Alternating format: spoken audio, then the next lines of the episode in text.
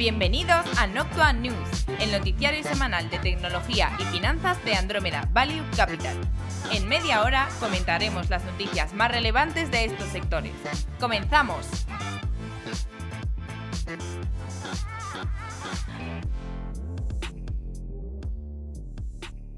Pongámonos el cinturón espacial y encendamos los motores de propulsión porque ha llegado Noctua de Andrómeda Value Capital. Y esta semana estamos Juan de Dios, Antonio de la Fuente y un presente, Flavio Muñoz. ¿Qué tenemos hoy, Juan de?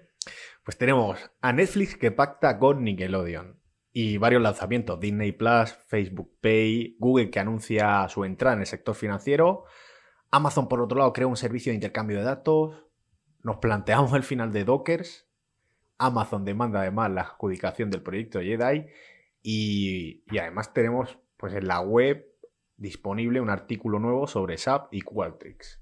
En nuestra web, la de andromedavaluecapital.com, en la sección de blogs. Exacto. Eh, yo me he atado el cinturón. Es la aportación que puedo hacer ahora mismo. Hay que atarse el cinturón siempre. Mercados.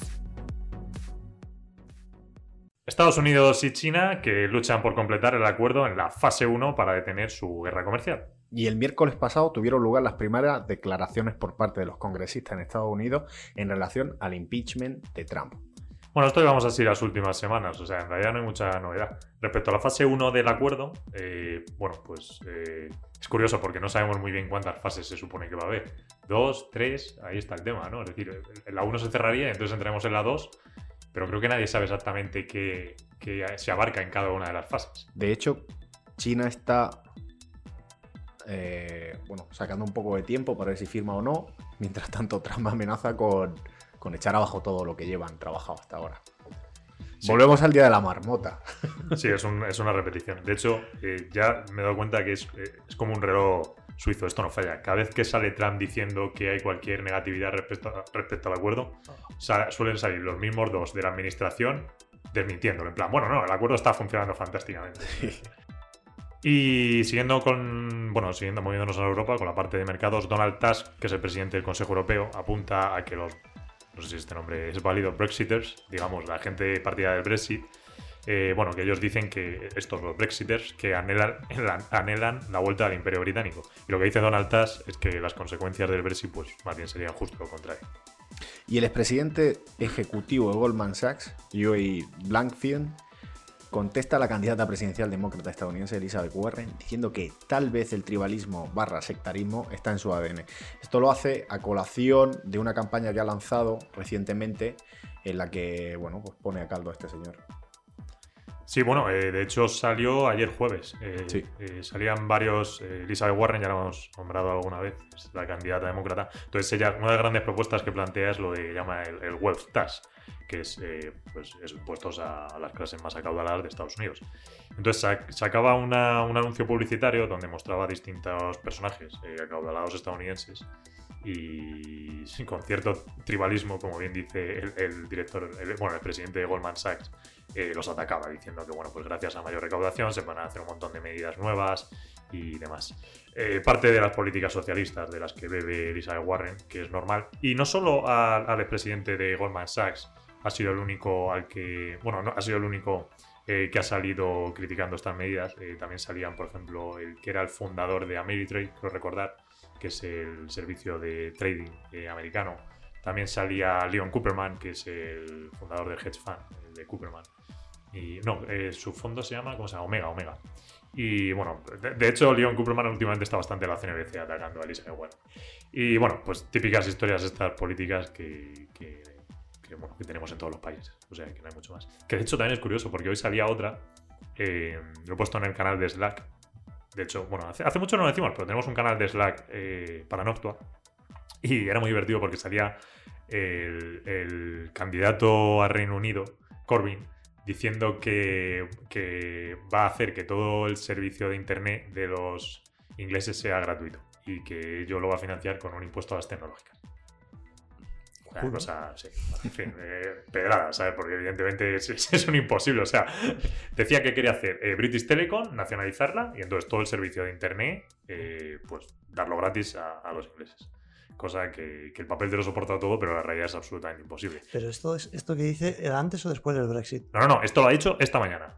Esta mañana. Claro, pero se supone que como esto está dentro de la campaña electoral inglesa, ¿no? Sí, teóricamente, claro, sería, sí, sí, eh, para el próximo. Sí, como llevan todo el follón este que sabemos del Brexit, pues sí, si finalmente hay, hay presidenciales, que no está del todo muy claro, ¿no?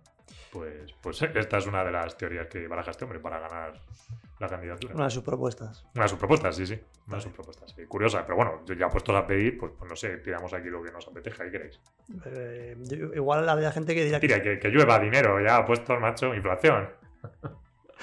Estaría bien. Media. Empezamos con Apple y su servicio de Apple TV Plus, que lo hemos mencionado ya varias veces. Está considerando contratar al antiguo directivo de HBO, que bueno, tuvo su cargo justo antes de la adquisición de, HBO, que pertenece a Time Warner, y Time Warner fue adquirida por ATT. Entonces, bueno, lo que decía Apple TV es que eh, estaba en relaciones con este antiguo directivo, eh, todavía no se ha formalizado nada. Él montó una, digamos, un estudio, no llega a ser productora, una, una productora sin estudio, bueno, una cosa intermedia, una idea, es decir, una financiación con capital para intentar producir eh, algún tipo de serie, eh, película, lo normal es que sea serie. Bueno, total, que Apple TV está en contactos con este hombre pues para comprarle el contenido directamente y de manera exclusiva. Y la verdad es que es un veterano en este mundo del sector mediático, así que sería un muy buen activo para Apple TV y una muestra de que Apple se lo está tomando en serio este sector. Y vamos a centrarnos ahora en Disney Plus, que consigue más de 10 millones de suscriptores desde su lanzamiento el martes pasado. En comparación, para que nos hagamos una idea, HBO Now tardó 3 años en llegar a 5 millones de suscriptores. Disney Plus aún no alcanza a Hulu, que tiene 28 millones, y tampoco a Netflix, que cuenta con 150 millones de suscriptores. Disney no especificó cuántos de esos suscriptores se inscribieron a través de la promoción de Verizon, que brinda a sus clientes que llaman ilimitados un año gratis del nuevo servicio de streaming. La compañía también señaló que no publicaría ninguna otra cifra en el negocio hasta que se presente, bueno, hasta que presente los próximos resultados, que serán ya en 2020. Bueno, lo mismo si cae la breve y llegan a los 15 millones, te lo dicen antes, ¿sabes? No. Que tampoco dijeron ellos, eh, o sea, tampoco han dicho ellos, Tienes toda la razón. Ah, sí, sí, o sea, puestos a vender. O sea, vamos a ver. Eh, Disney te lleva vendiendo el servicio de streaming como loco. Entonces, todo lo que sea venderlo, pues, pues, pues lo van a intentar. Con lo cual, creo que ya dice internamente que dudan que lleguen a los 15 antes de los próximos resultados. Eh, iba a decir, eh, tampoco han dicho los clientes que se suscribieron con la promoción esa que hicieron en verano. Que era en plan, o sea, tú te suscribías por dos años y te regalaban el tercero. En realidad te permanecía en una suscripción de tres años. Que ahí, por los datos, muchísima gente, muchísima gente entró en Va a ser promoción. interesante. Yo creo que no, no, probablemente no lo digan. No, no, eso no te lo van a decir. Eh, En cualquier caso, son eh, serían 10 millones en una semana. Bueno, O sea, a te ver, di- o sea, digo 10 por, millones, por siendo con- puristas, empezó el 12 de noviembre, así que deberías contar. Hoy estamos a 15, el día que grabamos. Pues deberían ser eh, desde el 12. no sé. O sea, ni siquiera llega la semana. Siendo puristas, cosa que es mentira, porque ya te digo yo que el tráfico que entró por la parte de la promoción de esa fue brutal. O sea, de los 10, más de la mitad entró por la promoción. Entonces, ah, los números ya son distintos. A ver cuánto le aguanta de Mandalorian. Hombre, pues, No, es, pues- es un comentario Ya. Sabemos Ya que tiene buen contenido. Sí, lo tendrá a futuro. En realidad es un muy buen servicio de streaming. Eh, pero por eso precisamente, porque como solo tienes de Mandalorian ahora, como cosas realmente que te llamen la, la atención, hombre, sí, tienes la de la dama y el vagabundo versión real.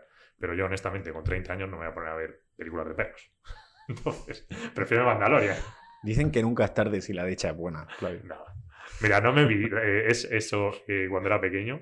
No me la vi con 30 años. Eh, y ya no sé qué iba a decir. Venga, da igual. Bueno, pues ibas a decir algo de Twitch. O Antonio, ¿no? Me ibas a decir algo de Twitch. Hemos perdido Antonio a no Antonio. hemos perdido.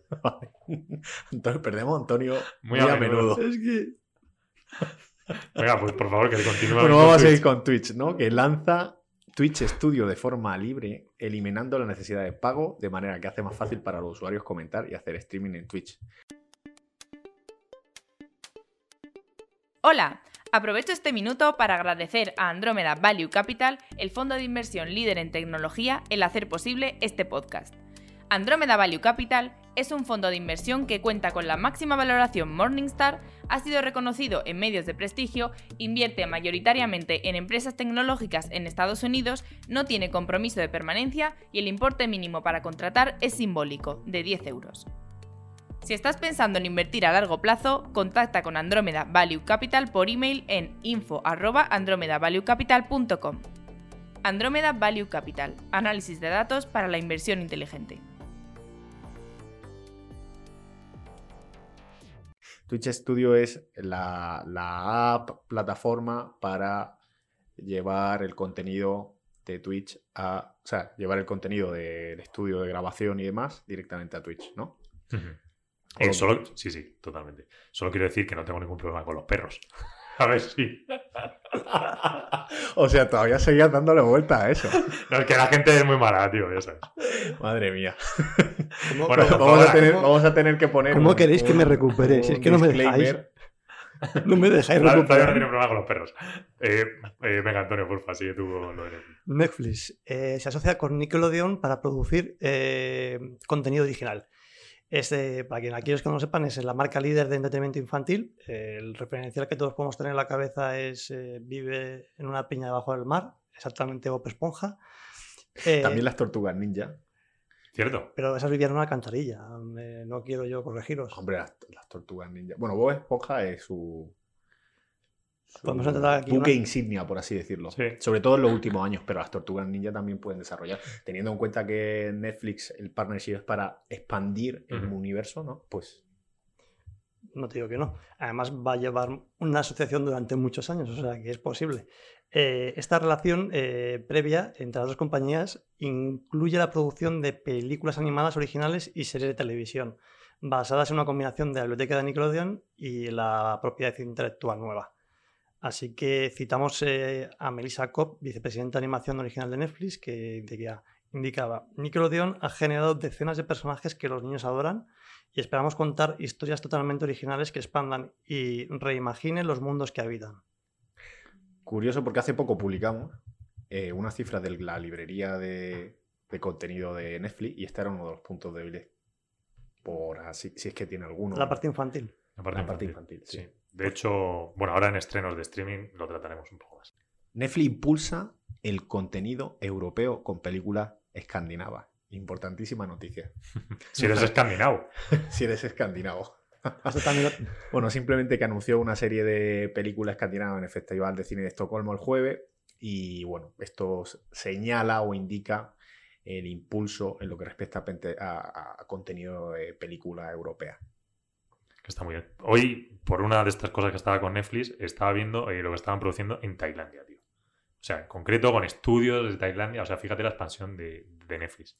Que de hecho ya estaban produciendo. Es decir, eh, esta semana, una de las, uno de los contenidos que llega es de una serie tailandesa. Lo que pasa es que aquí no. eh, o sea, se puede ver. no recuerdo el nombre, se puede ver. Pero evidentemente no tiene sentido. Aquí en Occidente, pero allí sí. Y vamos ahora con los estrenos de streaming de la semana, que estos ya lo dijimos hace unas semanas, como, como vienen tantos servicios de streaming, y perdón por la redundancia, pues vamos a intentar un poco cada semanilla decir, oye, pues esto puede ser interesante o esto le puede gustar a la gente y demás. Entonces esta semana tenemos por parte de Netflix, y ya que decíamos lo de los dibujos, sacan una película que es Klaus, para Klaus, de Santa Claus, solo que con K y con dos S, para el sector más infantil, es de dibujos y es española. Y lo otro, que es una película de Alicia B. Calvarin, no sé pronunciar muy bien el apellido, porque es un apellido, no es inglés, eh, y se llama La música del terremoto, que es un thriller, ok, sin más. Oye, una pregunta, ¿quién lanza estos servicios? ¿Quién lanza estas películas? Ah, Netflix. Vale. Y ya está, no hay más servicios, o sea, no hay más, no hay más cosas por parte del resto de servicios. HBO todavía no tiene, no- o sea, no tiene nada esta semana, y Apple es muy temprano, y Disney Plus, pues solo está en Estados Unidos y tampoco tiene nada.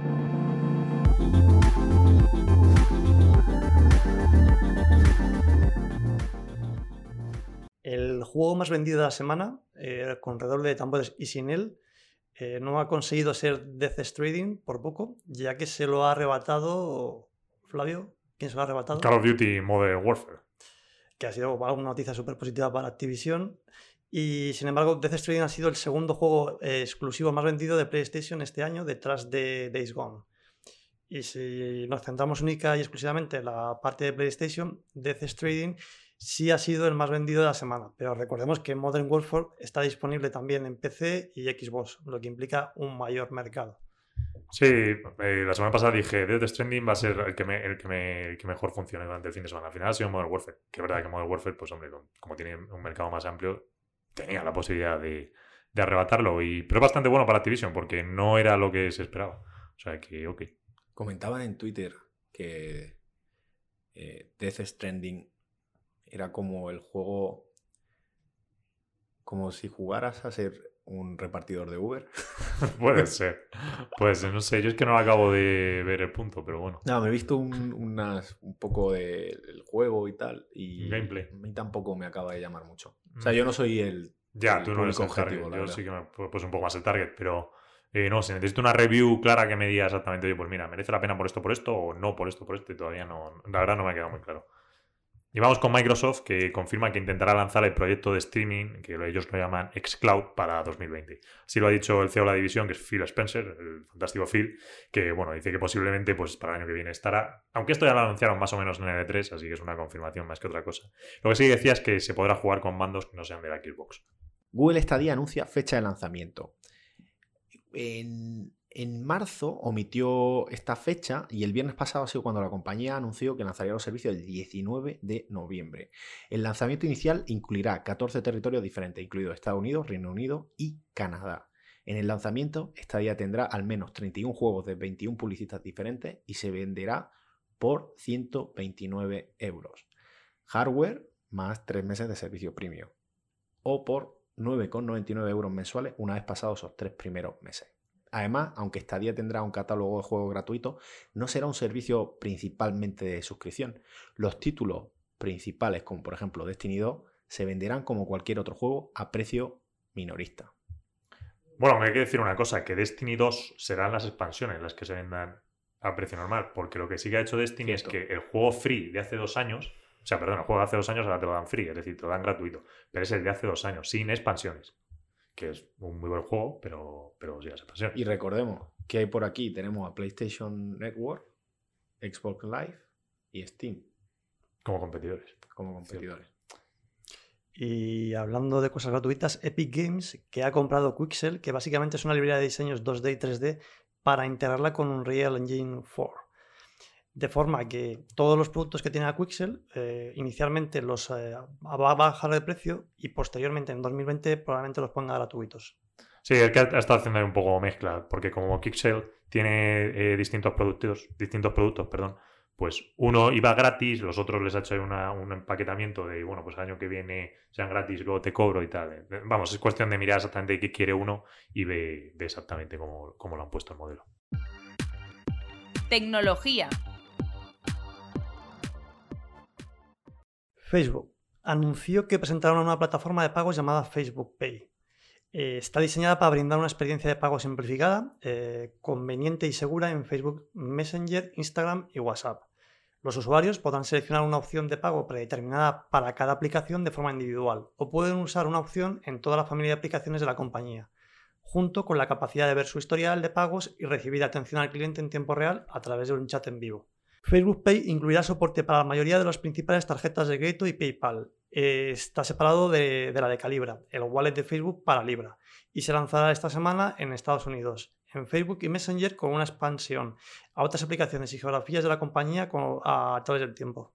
Una cosa importante aquí es que em, Facebook va a aprovechar las asociaciones que tienen con eh, gente como los de Stripe, PayPal y otros procesadores de pago y que, aunque no lo han dicho, a medio plazo podría meterse en un segmento que se llama PFM Services, que es lo de Personal Finance y demás, que es todas estas pequeñas fintech que han salido últimamente, que te proporcionan ciertos servicios de valor añadido, como lo venden ellos, en relación a cómo puedes ahorrar realizando compras y coges ofertas, cómo Mm. puedes, eh, no sé, ahora mismo no se me ocurre ninguno, Sí, pero de este tipo... Eh, pues, aquí en España está Fintonic, ¿no? No se llama como Fintonic. Ese por ejemplo, tipo, ¿no? en plan, mira, ahorras tus con la gastos factura de la luz. estos, exactamente, ese tipo de compañías al medio plazo.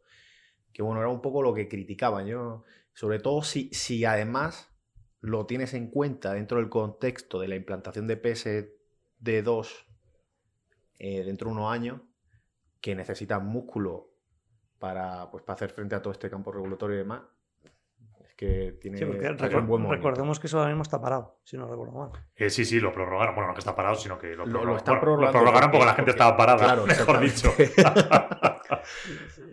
Bueno, vamos a movernos a Instagram que ha empezado a esconder el número de likes en Estados Unidos de manera general, pero ya sabemos que ha ampliado los tentáculos porque aquí en España ya lo hemos visto que también lo está haciendo. Y decía el CEO de Instagram, Adam Mosseri, eh, anunció el viernes pasado en la conferencia Wire 25 que la compañía comenzaría a probar el ocultar los me gusta en las publicaciones de los usuarios en Estados Unidos. Recordemos que esto ya lo lleva haciendo, por ejemplo, en Brasil o en Australia hace unos meses. La medida, según argumenta Facebook, es un intento de reducir la dinámica competitiva de la app, que según dicen, pues puede ser particularmente perjudicial para la salud mental de los usuarios más jóvenes. Correcto. Mosier señaló que tomaremos decisiones que perjudiquen al negocio si ayudan al bienestar y la salud de las personas. Tenemos que ver cómo afecta esta medida a cómo se sienten las personas sobre la plataforma, cómo afecta al ecosistema creador y la idea es tratar de despresurizar Instagram, si es que vale el término, y hacerlo menos competitivo. Y bueno, pues la verdad es que es una medida interesante. Claro, hacerlo menos. Esa, esa medida o, o la de quedarse con una parte del pastel de casi 2 billones de dólares que supone el mercado de influencers. Sí, esa es la otra parte, porque sí, es, es la- es el tema, porque si te ocultamos cosas y nosotros tenemos los datos Facebook, también te podemos vender ahora esas cosas. Sí. Pero bueno, a mí, a mí en líneas generales, es decir, eh, eh, creo que Facebook lo está enfocando muy bien esta, esta... De hecho, a ver, creo que a nivel Pueden, estratégico... pueden- pueden conseguir las dos. Sí, creo que van a conseguir las dos. Creo que a nivel estratégico Facebook lleva eh, seis meses en que la gente... Ellos están haciendo cosas muy buenas y la gente un poco despistada. Porque me da la sensación que lo de Calibra en realidad era un poco bomba de humo, ¿sabes? Esto de hacer una tostadora para por detrás meterte Facebook Pay, que sí que es muchísimo más útil y más fácil que te lo aprueben. Entonces toda la gente está como loca con el rollo de Calibra y tal, y por detrás lo que se está viendo es que están dando apoyo a la parte de Pay y aquí moverte esto para darte eh, eh, soporte a, a los... que- O sea, tú es que al final tienes dentro de Instagram una comunidad enorme que son los creadores, que crean una masa monetaria un tan brutal. Y Facebook no se está llevando nada de eso, tío. Y lo puedo hacer. De hecho, el otro día en, Instagram, en nuestra cuenta... Era, era una de las cosas que más comentaba, bueno, cuando veía analistas por ahí discutiendo sobre Ujú. La falta de monetización eh, de herramientas como por ejemplo WhatsApp. Sí, totalmente. Mira, de hecho, el Y otro esto día... encaja perfectamente. ¿Tú te acuerdas en, en- en la, en la En cuenta de Instagram. Lo que pusimos el otro día, en, la- en nuestra cuenta de Instagram de Andrómeda, pusimos una serie de plataformas que se estaban creando para el mundo de los influencers. Y había una, es que tengo aquí las cuatro, que son Cameo, Influence, Carat y Podfan. Están en nuestro, en nuestro Instagram. Una de estas, no me acuerdo cuál era el nombre ahora mismo, tendría que buscar, era la que se estaba dedicando a montar una plataforma para los propios eh, influencers. Es decir, que tú eres una marca y lo que intentas es, eh, en vez de hacer el target a la publicidad de la gente, Ah, eh, eh, claro, buscar al influencer que más te interese. Que, que es algo que no existe a día de hoy. Sí, interesante. Bueno, eso se hace, pero se hace offline, se hace por fuera. Y nos movemos a Instagram Story, que lanza el clon de TikTok, Reels. Lo lanza en Brasil. Reels es la nueva manera de conectarse con los usuarios y viene con varias funcionalidades que facilitan la creación de contenido de formato corto. Dos funcionalidades notables incluyen un modo fantasma que superpone el último cuadro de vídeo o lo que llaman frame sobre la pantalla para ayudar a alinearlo y un temporizador de cuenta regresiva para mejorar la duración de los clips. Recordemos que suelen ser clips muy cortos de vídeo. Por ahora, el servicio solo se lanzará en Brasil, donde su historia y contenido musical son ya populares. Instagram aún no ha comentado sobre lanzamientos adicionales. Hace poco publicamos una historia sobre la viralidad que ha tenido TikTok en un corto periodo de tiempo. Ha sido Ah. uno de los más rápidos en alcanzar una ingente cantidad de usuarios. Sí. Y en, me acuerdo en Asia, en están súper potentes. Y vamos con Mirantis, que se ha quedado con Dockers Enterprise, eh, la dueña de la parte monetizable del open source Dockers, que es esta de microarquitectura a nivel informático, a nivel IT. Y Mirantis, bueno, es, era otro proyecto open source también en su momento de esta microarquitectura que desarrolló un modelo de negocio detrás y que ahora ha evolucionado al despliegue de Kubernetes on-premise. Y pues han quedado Docker, que era un competidor y a consolidar el mercado. Y la verdad es que Docker está en una situación bastante débil porque Docker, la open source se utiliza mucho, pero la parte monetizable pues es difícil porque Kubernetes a día de hoy o Kubernetes ha ganado esta historia, así que no, vamos, no le queda mucho más que hacer a Docker. Sí, además creo que se había quedado en concreto, o sea, la parte que había, que se había quedado mi antes, a- como bien decía, la parte que podía monetizar, eh, se ha quedado con la plataforma de Dockers eh, para poder explotar lo que es a nivel de Dockers, porque hay que recordar que es un, un open source, que es el- lo que indica las Kubernetes. Y por otra parte, con los clientes que ya tenía Dockers. Realmente, o sea, es lo que le interesaba. Y nos movemos a Amazon, que tenemos tres noticias. La primera, Amazon lanzará un nuevo formato de supermercado alternativo a Whole Foods. Según sabemos, Amazon publicó un anuncio para contratar a cuatro personas en la que sería pues, el primer supermercado de Amazon. Este supermercado no incluirá la tecnología de Amazon Go. Es decir, que el checkout, desde cuando vamos a, a pagar, será convencional, con una persona ahí picándote los productos. Lo que viene siendo un pago de toda la vida. Exactamente. Y siguiendo con la misma compañía, demanda la adjudicación del proyecto Jedi a Microsoft. En este caso lo demanda AWS, que es la parte cloud de Amazon. Y el anuncio vino por parte del CEO, por Andy Jassy. Y dicen que bueno, el papeleo fue presentado ante el Tribunal de Reclamaciones Federales de los Estados Unidos eh, eh, hoy, viernes, eh, para la gente que nos escuche hace dos días. Y los dos pilares en los que se fundamenta la demanda son que la Casa Blanca estaba influencia- influenciando injustamente el proceso de toma de decisiones y que la plataforma AWS era superior a la plataforma Azure de Microsoft. Cosa que desde nuestra óptica sí vale, pues eh, en cuanto a nivel de calificaciones FedRAMP, eh, sí que es cierto. AWS anuncia el nuevo servicio de intercambio de datos de AWS, AWS Data Exchange. La nueva plataforma permitirá a los clientes de AWS descubrir más fácilmente datos de terceros en la nube, a los que con anterioridad se accedía a través de medios físicos. AWS Data Exchange brinda a nuestros clientes la capacidad de integrar rápidamente datos de terceros en las cargas de trabajo que están migrando a la nube, al tiempo que brinda a los proveedores de datos calificados una forma moderna y segura de empaquetar, entregar y llegar a los millones de clientes de AWS en todo el mundo, señaló eh, Stephen Orban, gerente general de AWS Data Exchange. Y Salesforce, que bueno, pues hablando de Azure, eh, van a integrar la plataforma de cloud de Salesforce dentro de Azure. Movimiento bastante curioso si tenemos en cuenta pues, la enorme competencia que siempre ha existido entre Microsoft y Salesforce debido a la parte de CRM, porque eh, Microsoft tiene eh, Dynamics 365, así que es, es curioso este movimiento. Y nos movemos a Alphabet, y en concreto Google Chrome, que identificará y etiquetará web lentas. También identificará webs que se carguen lentamente debido a mala conexión de usuario. Si ves la compañía aún no ha dicho cómo etiquetará la web lenta, es probable que muestre una insignia durante la pantalla de carga que advierta al usuario. A largo plazo, el objetivo de Chrome será el de premiar a las webs que ofrezcan experiencias de alta calidad, lo que pueden incluir otros factores más allá de la velocidad de carga de la web. Una web más rápida y de uso fácil beneficia a Google, ya que ayuda a la empresa a entender mejor a sus usuarios, principalmente desde dispositivos móviles. Siguiendo con Google, entra en el mundo de la banca o ofrecerá cuentas corrientes el próximo año. El proyecto se llama Caché y se espera que se lance en 2020. Las cuentas serán administradas por Citigroup y una pequeña cooperativa de crédito en la Universidad de Stanford, Stanford Federal Credit Union, lo que significa que en lugar de competir con las instituciones financieras tradicionales, Google se asociará con ellas.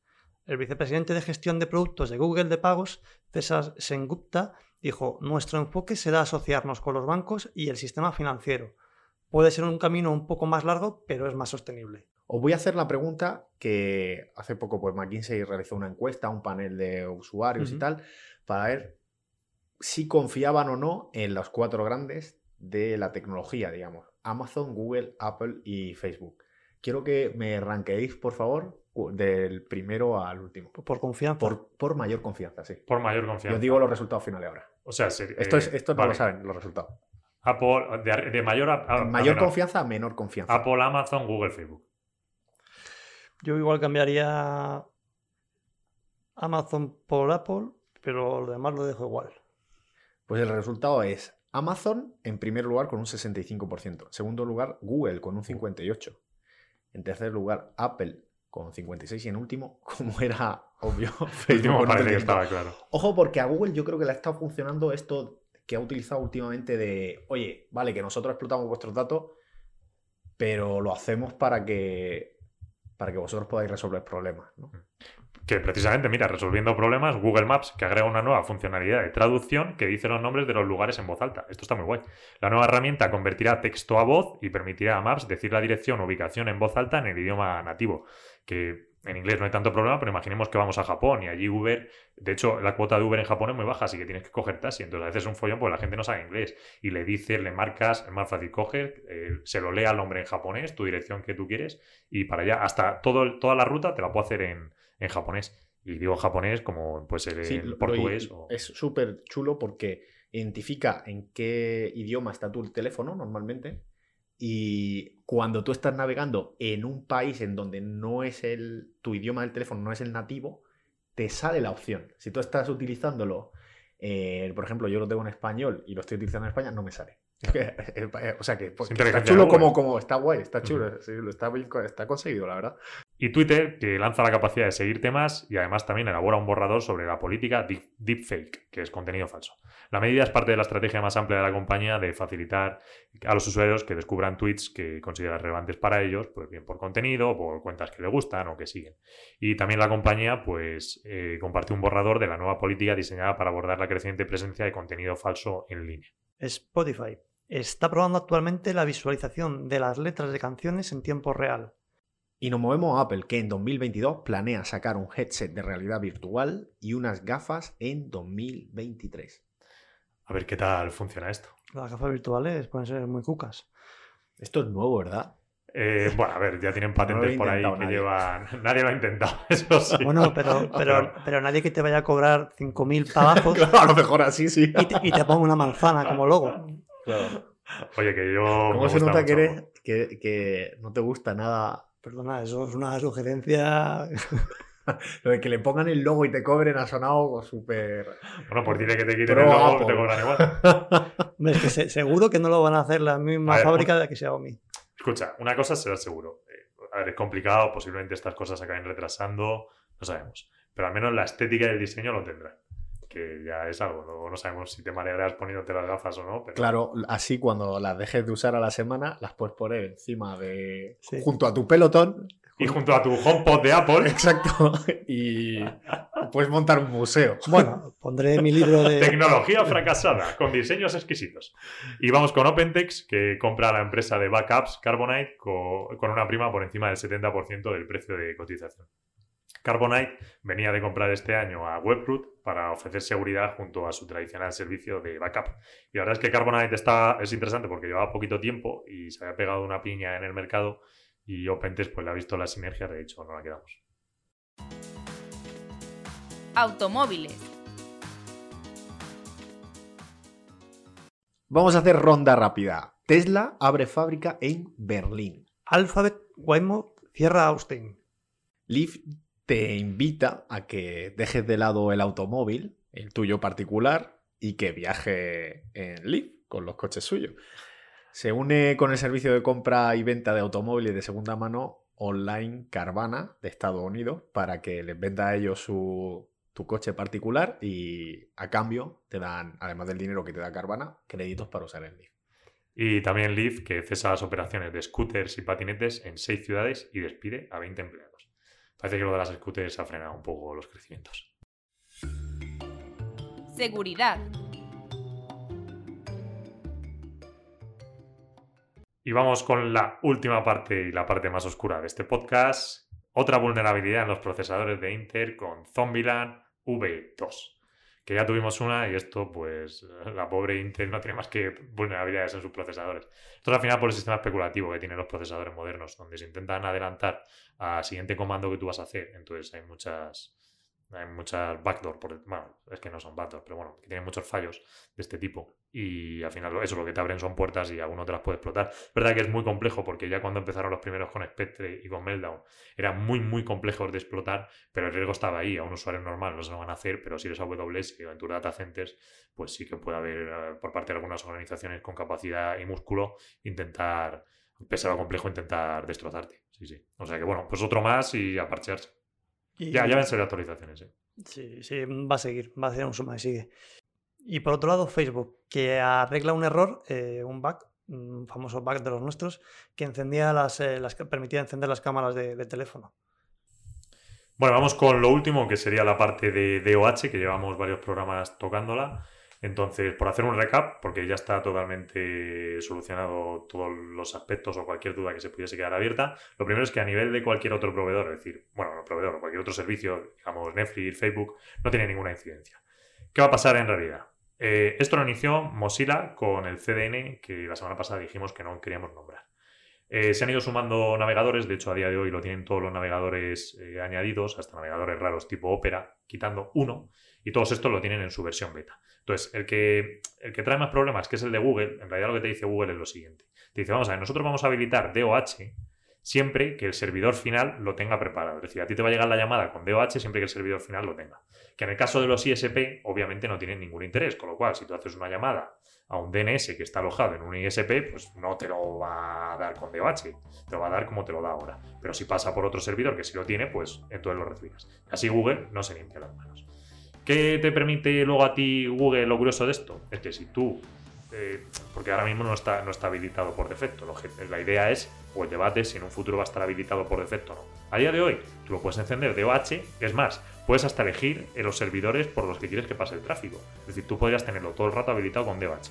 La gracia de este tema es que sea por defecto o no sea por defecto, si lo que hace Google es esto, realmente no es un DOH al 100%, será un DOH cuando hagas una llamada alguien que te lo soporte, pero si no te lo soporta, pues no es DOH, es lo de hoy. Entonces es un poco... Bueno, entendemos que con esto Google no se quiere pillar la mano, pero que eso es un poco inconcluso el, tema. Y bueno, y hemos hecho pruebas, eh, por ejemplo, con Netflix o con Facebook, a pasarlos por cualquier eh, por cualquiera de los otros CDNs eh, que sí que tienen habilitado el DOH y no hay ningún problema con ellos, así que no se pierde tráfico, ni te hacen recomendaciones raras, ni nada de eso, así que no, no hay mucho más. Y con esto estaría cerrado. Eh, si alguien tiene un navegador y quiere trastear, pues es solo cuestión de buscarlo por internet, un poco como lo tiene que hacer, y lo puede encender. Así que realmente no, no es muy complicado. Y ya está. Espero que haya quedado claro y si alguien tiene alguna duda o cambia alguna cosa, pues la diremos o que nos contacte. Un fuerte abrazo y hasta la semana que viene. Hasta la semana que viene. Hasta la semana que viene. Noctua News es una iniciativa de Andromeda Value Capital que tiene como objetivo mantener informado a sus oyentes a través de una selección de las noticias más relevantes del mundo de la tecnología y las finanzas. Pueden contactar con Andromeda Value Capital por email en info@andromedavaluecapital.com, en la página web www.andromedavaluecapital.com, en redes sociales y en el canal de Slack. El contenido de este podcast es informativo no debe tomarse como asesoramiento en inversiones o como recomendación de compra o venta de acciones o productos financieros y no está dirigida a inversores o potenciales inversores en Andromeda Value Capital.